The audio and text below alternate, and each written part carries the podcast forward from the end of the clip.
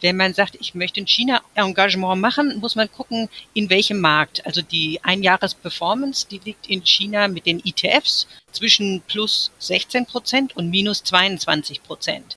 Je nachdem, welcher Teilmarkt gemacht wurde.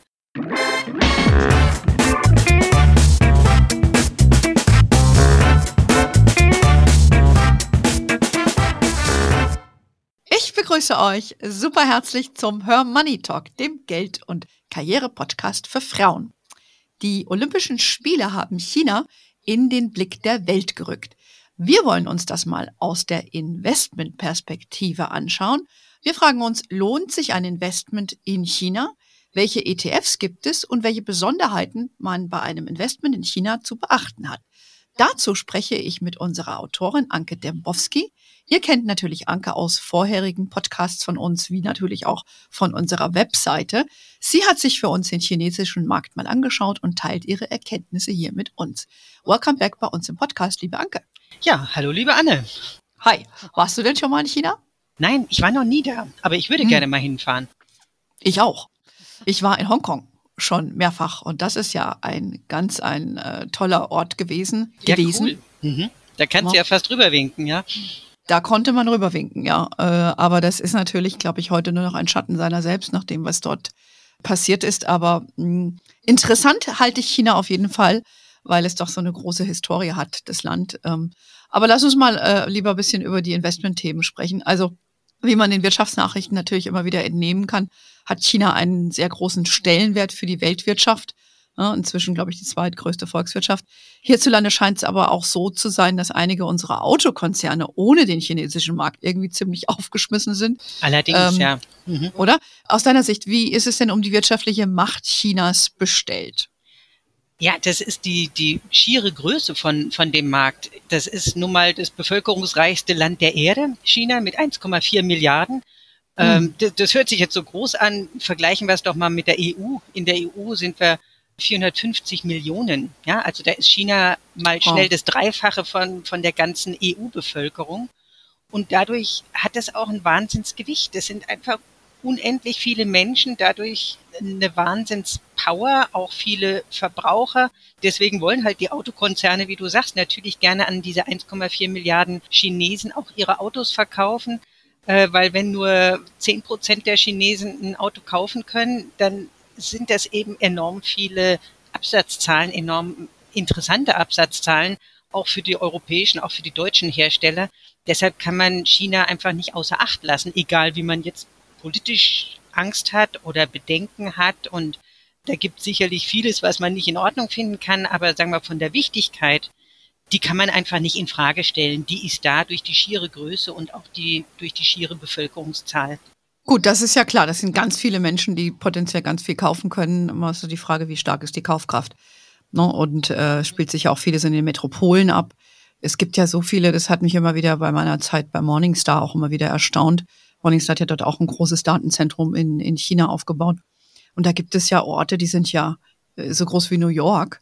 Von denen haben wir noch nie gehört. Ja, oder wenn du mal am Flughafen bist und guckst dir diese Flugtafeln an, das sind Orte, und ich denke, what? Ja, also das ist schon gigantisch, was sich da äh, aufgebaut hat über, über die Jahre. Aber offiziell ist es ja immer noch ein Schwellenland.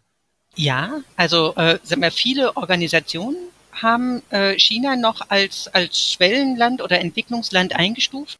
Das ist jetzt auch ganz günstig für das Land, weil so können die noch an bestimmten Entwicklungshilfeprojekten profitieren und haben auch Sonderprivilegien bei der Welthandelsorganisation, bei der WTO. Also insofern ist diese Einstufung als Schwellenland nicht unbedingt eine Beleidigung, sondern es ist auch wirtschaftlich ganz praktisch oder ganz günstig für, für das Land.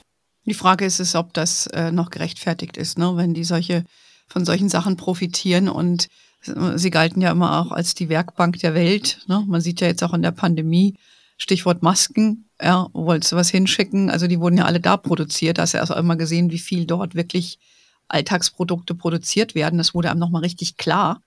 Und ähm, ja, das, das scheint sich ja auch so ein bisschen zu wandeln, oder? Ja, also du sprichst es jetzt an. Das ist auch das Bild, was die meisten haben. Werkbank der Welt. Ja, alles Mögliche vom T-Shirt äh, bei H&M über hochwertige Sportklamotten, alles wird in China produziert.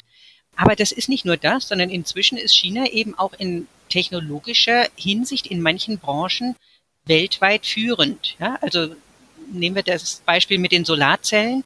Äh, hm. Da hat man hier in Deutschland sehr viel ähm, Anschubfinanzierung gegeben, staatlicherseits. Und dann haben das die Chinesen übernommen. Mittlerweile sind die Chinesen da führend. Das heißt, es gibt eine Wahnsinnsbandbreite in China. Auf der einen Seite gibt es Megacities, die wir noch nie gehört haben. Und auf der anderen Seite gibt es die Landbevölkerung, die zum Teil Hunger leidet. Also es gibt wirklich alles. Und ich glaube, das ist mhm. für uns kaum vorstellbar. Bei uns liegt Arm und Reich viel näher zusammen als in China.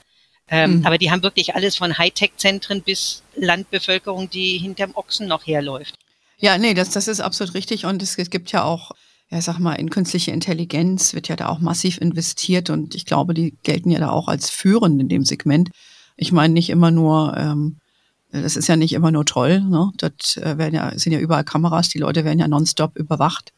Hat man ja auch mit Covid gesehen, ne? äh, wo dann einfach mal gesagt, so ab morgen äh, verlässt du das Haus nicht mehr. Ja, ja. Und, und, dann also, muss man das auch so machen mit diesem Sozialkreditsystem. Äh, mhm. Da haben wir ja sicher alle von gehört. Das ist völlig befremdlich für uns, ja. Dann sammelt die Bevölkerung, jeder Einzelne kriegt paar Pluspünktchen, wenn er was Gutes macht und Minuspünktchen, wenn er bei Rot über die Ampel läuft. Und dieses Malus-Positiv-Punktesystem, äh, danach entscheidet sich dann, ob deine Kinder zur Schule oder zur Uni gehen können. Äh, also das ist sicherlich ein System, aber uns kommt das sehr befremdlich vor. Ja, und da sind wir eigentlich schon mittendrin. Ne? Einerseits ist das Land aus Absatzmarkt sehr interessant aufgrund der schiere, schieren Größe. Sie haben aber auch sehr viel, äh, sind da wirklich fortschrittlich in vielen Technologien inzwischen geworden. Und doch gibt es aus europäischer Sicht ja sehr viel Schatten.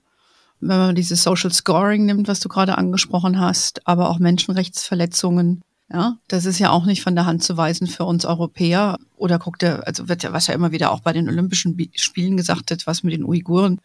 Da haben sie doch eine, eine Dame auflaufen lassen mit der Flamme und tun so, als wäre nichts gewesen. Ne? Also für uns Europäer irgendwie schwierig. Ja, und, und die Tibeter und die Falun Gong-Anhänger, also es werden viele Minderheiten verfolgt in China und dafür hat man im Westen kein Verständnis und die machen das, dieses harte Durchgreifen mit ihrem Selbstverständnis und finden das normal und, und notwendig. Mhm. Ja, also da, ja, und uns kommt es halt schon sehr brutal und übergriffig vor. Ja, ja, also das gibt wirklich, wirklich Welten dazwischen, zwischen dem, was dort und hier passiert. Ähm, was ich halt auch interessant fand als Entwicklung im, im letzten Jahr, hast du auch gesehen, wie die Politik eingegriffen hat in Firmen wie Alibaba, ja, oder auch diesen ganzen Sektor der Weiterbildung. Wurde dann einfach gesagt, äh, wollen wir anders machen. Also für uns, glaube ich, für westliche Verhältnisse schwierig, was mich auch zu dem Thema Investment bringt. Ja, wie sicher ist ein Investment dann in diesem Land? Ha. Wenn was ja. die Regierung solche übergriffigen Rechte hat und in die Unternehmen eingreift. Äh, ja, wobei die machen das ja nicht, weil sie Spaß dran haben einzugreifen, sondern die sind wahnsinnig zielstrebig und regieren durch, durch die Wirtschaft auch und wollen als oder haben sich als Ziel gesetzt, sie wollen die größte Volkswirtschaft werden. Sie sind schon fast da. Sie sind mittlerweile mhm. die zweitgrößte Volkswirtschaft nach den USA. Aber die tun alles, um an die Weltspitze zu kommen und die größte Volkswirtschaft zu werden und sind mhm. da sehr strategisch am Werk. Und mhm. wenn die der Meinung sind von, von der Regierungspartei, äh, das geht nur mit einer besseren Ausbildung der Bevölkerung, dann machen die bessere Ausbildung in der Bevölkerung und setzen das durch. Das sind halt nicht sehr demokratische Vorgehensweisen, aber es ist mhm. Wahrscheinlich zielführend. Also die sind sehr, sehr strategisch unterwegs, die Chinesen. Ja, gut, kann man ja in einem eher autokratischen Umfeld ja auch dann leichter Dinge umsetzen, als es Gott sei Dank bei uns hier nicht der Fall ist, weil man eben dann doch mehr Wert legt auf die Meinung verschiedener. Also ich sag mal so, lass uns kurz zusammenfassen. Ohne, wir sind ja beide keine China-Mega-Experten jetzt und Lee haben noch nie dort gelebt. Wir wissen auch nicht die ganzen Ins und Outs, aber lässt sich festhalten, ist es in Sachen Demokratie kein Vorzeigeland und äh, wirtschaftlich aber extrem wichtig für uns, weshalb wir heute auch drüber sprechen, weil man kann ja da auch dann Geld verdienen. Wie ist es denn jetzt aus deiner Sicht um den Aktienmarkt dort bestellt? Was, was, was gibt es da so an Rendite? Was hast du da rausgefunden für uns? China hat das höchste Wirtschaftswachstum von allen Ländern weltweit. ist auch relativ gut durch das Corona-Jahr 2020 gekommen. Die waren, sind da positiv rausgegangen, während wir in Europa aus 2020 jetzt von den wirtschaftlichen Zahlen nicht positiv rausgekommen sind. Ja, es wurde ja auch viel geholfen mit, mit ja, Unterstützungen von, von staatlicher Seite bei uns in, in Deutschland und in Europa. Und China hat Maßnahmen ergriffen, sehr eingreifend, aber ist positiv vom Wirtschaftswachstum wieder rausgekommen. Und das Jahr 21, da stehen die, sind zwar vorläufige Zahlen, aber immerhin mit acht Prozent Wirtschaftswachstum da. Mhm. In Deutschland, wenn man das zum Vergleich nimmt, man rechnet mit drei Prozent Wirtschaftswachstum, wenn alle Zahlen dann auf dem Tisch liegen äh, in Deutschland. Und China hat eben acht Prozent Wirtschaftswachstum für 2021. Ja, das ist ja nochmal ganz ordentlich. Also interessant ist es und es gibt da Unternehmen, die Gewinne machen und insgesamt ist das Land wirtschaftlich auf dem, auf dem positiven Gleis. Mhm, also das macht es ja dann per se interessant. Also du hast ja auch geguckt, wie der Aktienmarkt gelaufen ist, beziehungsweise auch die ETFs oder die Fonds, die es, die es da an dem Markt gibt oder die Indizes. Wie lässt sich das denn, wie hat sich das denn übertragen auf diese Aktienmärkte, die wirtschaftliche gute Performance? Ja, das ist ein bisschen divers sozusagen aufgestellt, weil es gibt so viele unterschiedliche Aktien in China. Deshalb kann man gar nicht sagen, der chinesische Aktienmarkt, sondern man muss sagen, Aha. die A-Aktien oder die H-Aktien oder die B-Aktien. Das ist so eine ganze Buchstabensuppe an Aktien. Und da muss man, wenn man sagt, ich möchte ein China-Engagement machen, muss man gucken, in welchem Markt. Also die Einjahres-Performance, die liegt in China mit den ETFs, in die wir auch hier investieren können, zwischen plus 16 Prozent und minus 22 Prozent. Je oh. nachdem, welcher Teilmarkt gemacht wurde. Und daher ist das halt nicht ganz so einfach, nur ich mache halt mal China, sondern ich muss dann auch noch entscheiden, China, okay, aber welchen Teilmarkt möchte ich abdecken? Okay. Ähm, was ist denn da jetzt äh, wichtig? Also du hast ja schon gesagt, Buchstabensuppe, es gibt ja dann Aktien, verschiedene Aktienkategorien. Mhm. Was, was gibt denn da so alles und was ist für uns dann vielleicht relevant? Kann man wahrscheinlich auch nicht in alles rein investieren als Nicht-Chinese. Genau, genau. Also es gibt A-Aktien, da konnten das sind chinesische Unternehmen, aber da konnten lange Zeit nur chinesische Investoren auch in, äh, anlegen. Mittlerweile ist da eine leichte Öffnung für ausländische institutionelle Investoren, aber da kommt man gar nicht rein. Dann gibt es B-Aktien, da können nur ausländische Investoren rein, da können gar keine Chinesen rein. Mhm. Dann gibt's H-Aktien, das sind die Unternehmen, die gelistet sind, wo du mal warst, Anne, in Hongkong. In Hongkong. Genau. Daher H. Genau, H. Aber die ihren Sitz in China, oh. genau, ihren Sitz in China haben. Dann gibt's noch P-Aktien, die wären sicher noch ganz interessant, weil das ist der private Sektor. Und es gibt die Red Chips, das sind die Staatsunternehmen, also die sind zumindest 35 Prozent im Besitz von, von Staatsunternehmen oder des chinesischen Staates.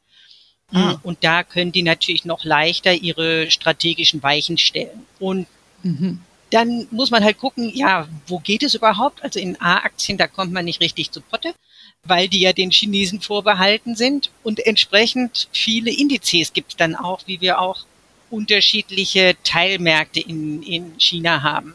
Und ich, ich nehme mal an, man möchte es ja praktisch, oder wir Frauen, wir haben es ja gerne ja. easy und praktisch und wollen da jetzt nicht stundenlang gucken, welcher Titel da der beste ist. Also zwei recht große Märkte oder Indizes gibt es. Das ist einmal der CSI 300. Der hat eben 300 Unternehmen und der MSCI China. MSCI kennen viele ja vom MSCI World Index. Der, der, also der Indexanbieter ist bekannt und der hat eben einen China A-Index zusammengestellt und der umfasst chinesische A-Aktien ähm, ja, von Unternehmen, die halt in, in China ansässig sind. Also das heißt, die haben einen Index kreiert, der eigentlich sonst nicht zugänglich wäre für Nicht-Chinesen, wenn das diese A-Aktien sind, oder? Genau, aber institutionelle Investoren, die können da drin hm. investieren und dann sind die Fondshäuser, die sind als institutionelle Investoren für diesen Markt dann zugelassen. Ähm, wenn ich jetzt aber natürlich, unsere Hörerinnen sind ja Privatanlegerinnen, wenn ich jetzt als Privatanleger da rein will, komme ich wahrscheinlich auch nicht in diese A-Aktien genau, ran, oder? Genau, Dann in die A-Aktien kommt, man mhm. nicht direkt rein die meisten dieser Namen, die kennt man auch gar nicht. Also natürlich, man kennt eine Alibaba und das ein oder andere sonstige chinesische Unternehmen, aber äh, also ich bin weit davon entfernt, auch nur die größten 100 Unternehmen in hm. China hm. zu kennen. Das heißt, welche da wirklich die besten Aussichten haben, das ich weiß nicht, wer sich das zutraut. Also das, das traue ich eigentlich nur jemandem zu, der vor Ort in China sitzt und das ein bisschen besser einschätzen hm. und beobachten kann. Hm. Ähm, na gut, also es gibt ja Investmenthäuser, die da auch vor Ort sind, ne, von Gesellschaften oder eben, ich glaube auch, wenn so Indexanbieter etwas zusammenstellen, da gibt es ja auch Regeln, nach denen die den Index zusammenstellen. Das ist dann auch immer so ein bisschen eine Orientierung, auch wenn du und ich diese Werte jetzt nicht kennen. So haben die ja sicherlich analysiert, wenn die sagen, in einem Index sind zum Beispiel die 100 größten nach Marktkapitalisierung drin, dann ist das ja eine Aussage. Genau, also die gucken, wie liquide sind die Titel, wie ist die Marktkapitalisierung und so weiter. Die sagen jetzt nicht, die haben Bombenaussichten, aber die, die gehen nach verschiedenen, ja, sehr sachlichen Kriterien vor, dass das eben ein dauerhaftes Börsenlisting hat, das Unternehmen, und, und stellen daraufhin die Indizes zusammen. Und das ist natürlich eine, eine Wahnsinnserleichterung für uns, in, in einem Markt, der so fremd ist und der so weit weg ist. Was würde für mich jetzt als Privatanlegerin, wenn ich einen Teil meines Portfolios direkt in China investieren will, was käme dann am ehesten in Frage? Ein ETF mit einem gängigen Index? Hast du da vielleicht ein Beispiel? Ja, ich würde also in, in ETF auf den MSCI A äh, ETF investieren. Das wäre eine mhm. gute Möglichkeit. Wobei in, in China, dadurch, dass die Unternehmen doch sehr unterschiedlich geführt sind. Bei dem einen hat der Staat sehr weite Eingriffsmöglichkeiten, weil er das als strategisch wichtige Branche erachtet. Bei dem anderen, der ist mehr Privatunternehmertum ge geführt. So, gerade in so einem Markt wie China, der sehr divers, sehr breit ist, sind auch aktive Fondshäuser sehr gefragt. Mhm. Und dann würde ich danach gehen, wer ist denn direkt vor Ort? Also wer hat da vielleicht eine gute Expertise, weil er eben auch eine Dependance in, in China und am besten auch in Hongkong hat, um, mhm. um näher dran zu sein, damit es eben nicht ganz so ein fremder Markt für, für mhm. das Unternehmen ist. Ja, das glaube ich ist auch eine gute Idee. Entweder so ein Index, der einfach äh, was spiegelt, wo man dann so eine Partizipation hat, einer MSCI bekannte Marke, auch als Indexkreierer, sage ich mal. Mhm. Oder halt, es gibt ja auch Investmenthäuser, die da spezialisiert sind mit aktiven Fonds. Könnte ich mir vorstellen, macht da auch Sinn, äh, über die ETFs hinaus da was zu machen. Wie verhält sich es mit der Währung, wenn äh, diese äh, Aktien gelistet sind? Sind die dann in den lokalen Währungen? Oder gibt es ja auch, ich sag mal, Dollar-Varianten oder so? Es gibt für die äh, Unternehmen zum Teil auch Dollar-Varianten. Gerade wenn die Unternehmen in Hongkong gelistet sind, dann sind sie auch in, in Hongkong-Dollar äh, gelistet. Mhm. Aber letztendlich, man kann, wenn man in ferne Länder investiert, kriegt man das Währungsrisiko nicht raus. Also es ist dann mhm. immer auch ein, ein Fremdwährungsrisiko dabei, egal ob man das jetzt umrechnet oder hedgt, also sich davor schützt. Ähm, aber jede, jede, jede Versicherung vor Risiko, also vor Währungsrisiken kostet natürlich auch Geld. Wir kriegen bei einem China-Investment das Währungsrisiko nie komplett raus. Hm, okay. Also es ist schon äh, einzusortieren am höheren Ende des Spektrums. Wenn ich jetzt Anlegerin bin und äh, wir haben das ja auch sehr schön dargestellt in unserer Academy, in unserem Profi-Modul auch, ja, das Akzente-Depot, also wenn du jetzt so die grundsätzlichen Sachen gemacht hast und möchtest ein paar Akzente setzen in deinem Portfolio, was würdest du jetzt sagen, äh, wenn du jetzt nicht unbedingt die Einsteigerin bist, aber äh, du möchtest dein Portfolio ein bisschen breiter aufstellen, wie viel Prozent würdest du denn so einem ähm, Engagement in China widmen aus deiner Sicht? Also wenn man da nur ein, zwei Prozent rein tut, das wäre zu klein angesichts des gigantischen Marktes hm. China, der da ist. Ähm, sagen wir mal, am, am MSCI Emerging Market Index, daran hat China etwa ein Drittel. Da ah, kann man sich schon mal mhm, vorstellen, von mhm. weltweit allen Emerging Markets hat, macht China schon ein Drittel aus. Das heißt, wenn man 10 oder vielleicht auch 15 Prozent in chinesische Titel investiert, dann würde ich vielleicht noch aufteilen auf einen ETF, weil die sind halt kostengünstiger, machen ja. aber eben nur den Index. Und die andere Hälfte würde ich vielleicht in einen aktiv verwalteten China-Fonds tun und dass diese Position zusammen 10, 15 Prozent vom Portfolio ausmacht. Das ist gerechtfertigt, wenn man die Größe des Marktes betrachtet. Mhm. Okay, macht Sinn. Ich meine, wir machen ja hier, wie alle wissen, natürlich keine Anlageberatung, aber vielleicht so eine Orientierung, was äh, Profis da so äh, machen würden, macht ja da irgendwo Sinn. Dann weißt du aber auch, was für eine Volatilität, also Schwankungsmöglichkeiten du dir dann reinkaufst, weil es ist halt doch zwar der große wirtschaftliche Anteil, aber die Schwankung ist natürlich eine andere, ähm, als das jetzt hast, zum Beispiel bei amerikanischen Aktien. Ähm, du hast eben schon mal angesprochen den Emerging Market Index. Viele kennen ja natürlich den MSCI World, der so ein bisschen der Goldstandard ist, wenn man so als Anfängerin ist und dann geht man mal da rein. Wobei der Markt ja 60 Prozent amerikanische Aktien hat, gar kein China und der Emerging Market, also das Dependant im Schwellenländerbereich, hat ein Drittel China. Warum ist eigentlich immer noch nicht China in diesem MSCI World drin, wenn es doch so eine große Bedeutung hat weltwirtschaftlich? Na, der MSCI World Index, das sind ja nur in Anführungsstrichen die Industrieländer. Es sind zwar 23 Industrieländer, also eine schöne Bandbreite, aber nur die Länder, die kategorisiert sind als Industrieländer. Weil ja China als Entwicklungsland gilt, ist China in diesem Index halt nicht enthalten, ja, sondern ist daher im, im MSCI Emerging Markets Index drin und da eben mit einem ziemlich dicken Batzen, nämlich gleich mit einem ganzen Drittel. Hm.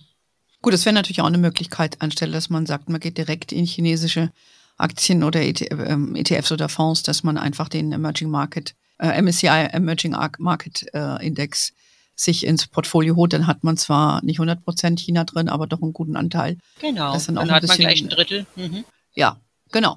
Nun gut, also es gibt genügend Möglichkeiten. Ähm, halten wir mal fest, ähm, Demokratie geht anders. Ja, aber zumindest ist es ein gigantischer Markt, den man aus Investmentperspektive nicht ignorieren kann und sollte.